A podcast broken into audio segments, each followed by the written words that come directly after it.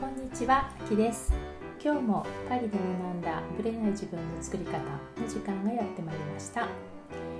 今月は8月ということもあってさゆみさんとはお会いできないということもあり私一人でお届けしたいなと思っています。実は7月というか、まあ、6月の終わりから1ヶ月間日本におりましてで日本で、まあ、日本の梅雨とまあ、夏っていうのをちょっと経験してきたんですけども、まあ、私自身もフランスをベースにしているので東京出身なんですけれども東京の世界がもうなんか異国情緒にあふれてしまっているという感じでかなりアウェー感が強い場所になってるんですね。ですので私が、まあ、今回感じたそのフランスから見た、まあ、東京に行った時の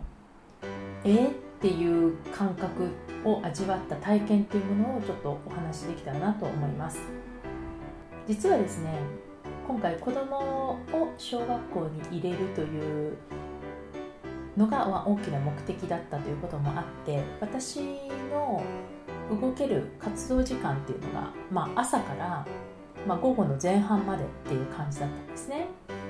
なので1人でちょっとこもりたい時にはカフェに行ってそのカフェで仕事をしたり、まあ、人に会ったりっていうことをしてたわけなんですけれども、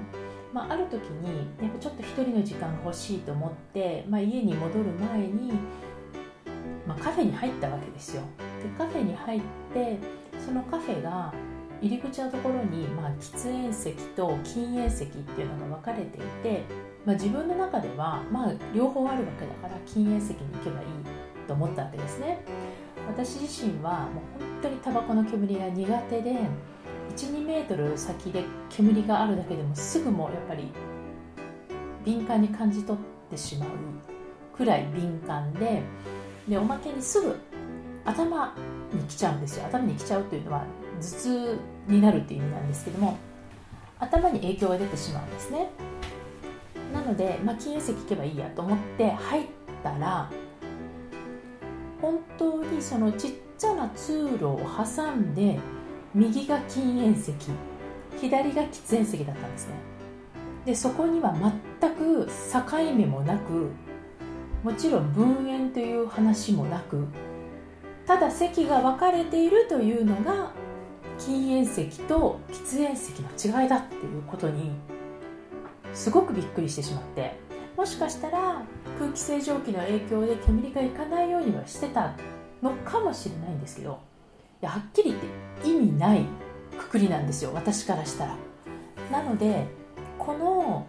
喫煙席と禁煙席の捉え方が全く違うんだなっていうのを感じました。でフランスはもう12年ぐらい前になるのかな。ある日を境にそのパブリックの建物の中では完全禁煙になってしまったんですよね。ですのでレストランとかそういうのも全部禁煙でみんな外タバコになってしまうんですよ喫煙の方が、まあ、外タバコは外タバコで逆に危ないっていう人もいるんですけれどもやはり、まあ、中で建物の中にいる限り基本禁煙であるっていう前提があるので建物の中でかつ全くくりもなく喫煙と禁煙席が分かれてるっていうのが私の中ではねやっぱりちょっと衝撃でしたね。なので、まあ、実際にはそういうところだけではないと思うんですけど分煙っていう考え方がちょっと私の中ではこれ分煙にあるの当たるのかなっていうのが結構多いっていうのが日本の現状だなということを今回感じました。それでは本編スタートです。はい。本編も、まあ、一人でやっていくわけなんですけれども本編はですねちょっとコーチングの話をしてみたいなと思います。それはですね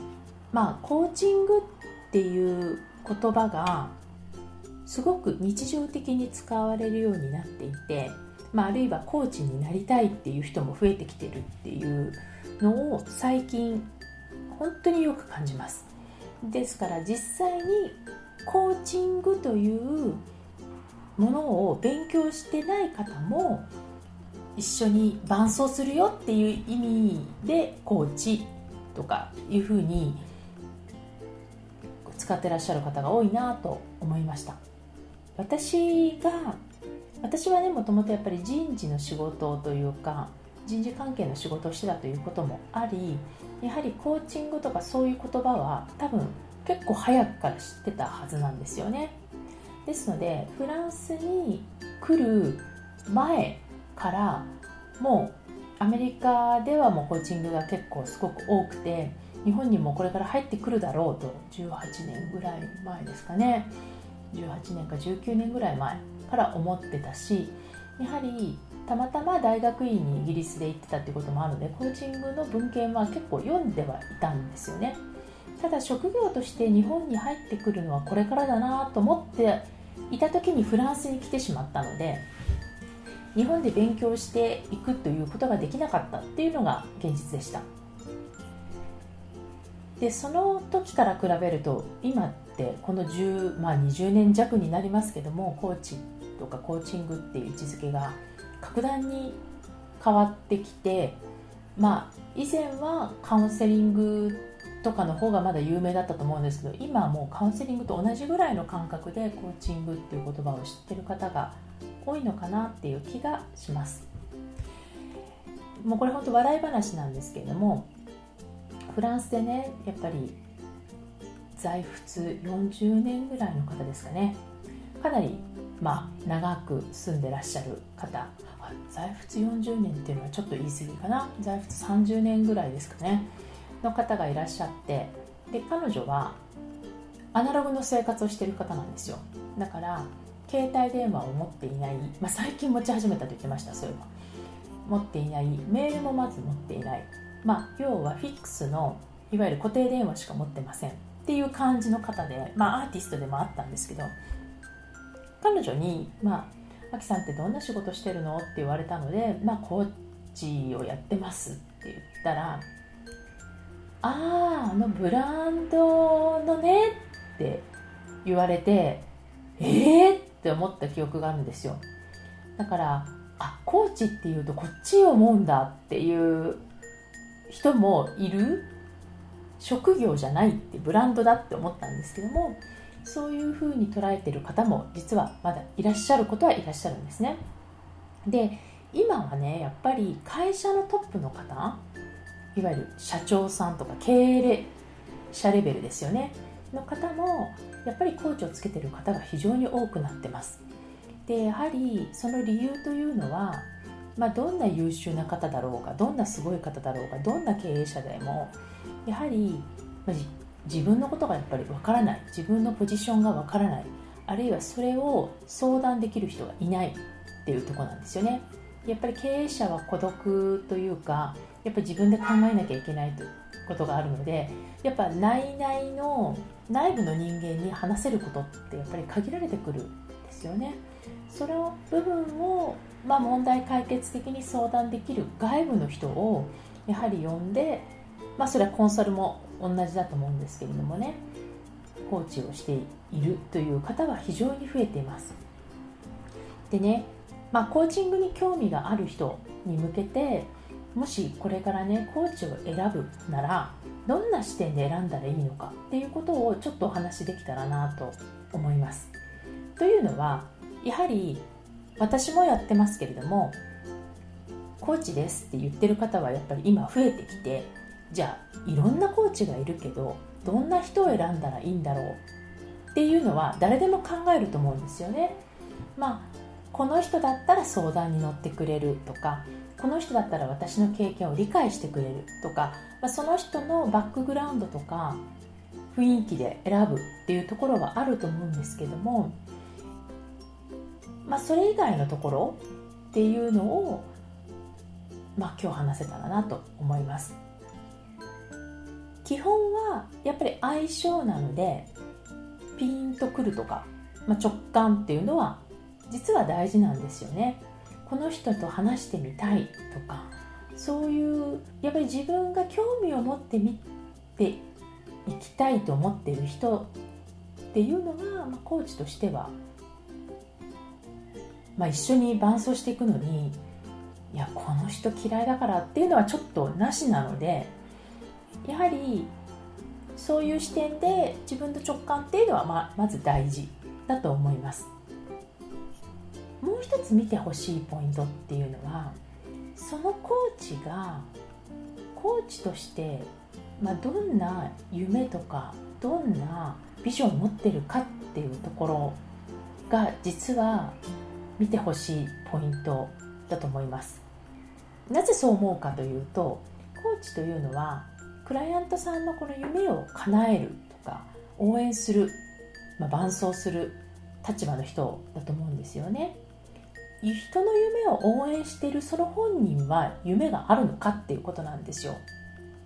でその夢に向かってご本人も、まあ、全力投球してるのかっていうことなんですね。でやっぱり人の夢を応援するという言いながらそのコーチ本人が夢を持ってないとかその夢がえー、っていうのだったりする場合って実は全くゼロではないんですよね、まあ、もちろんあるんだけれどもそれが伝わってこないとか全然わからないとかっていうことはあると思います。でやっぱりクライアントさんの立場になって考えるならば本気で自分の夢に向かっているコーチに応援してもらうっていうのはやっぱ最高だと思うんですよね私自身はやっぱりそうだと思っているのでやはり、まあ、すでに夢を叶えてるかどうかっていうことももちろん大事かもしれないんですけども叶うために何をしてるのかどんなことに向かって取り組んでるのかっていう、まあ、その視点を持っているコーチを選ぶと自分の夢もそこに投影できるので見えやすいんじゃないかなと思います。まあ、やはりその未来からこの現在地まで降りてきてその道を一緒に切り開いていくための方法を考えていきその行動に向かうようにしていくわけだから私がもしコーチを選ぶならやっぱそういう視点で選ぶと思います。もしコーチをつけてみたいなという方は是非参考にしてみてください。ありがとうございました。また来週お耳にかかりましょう。ありがとうございました。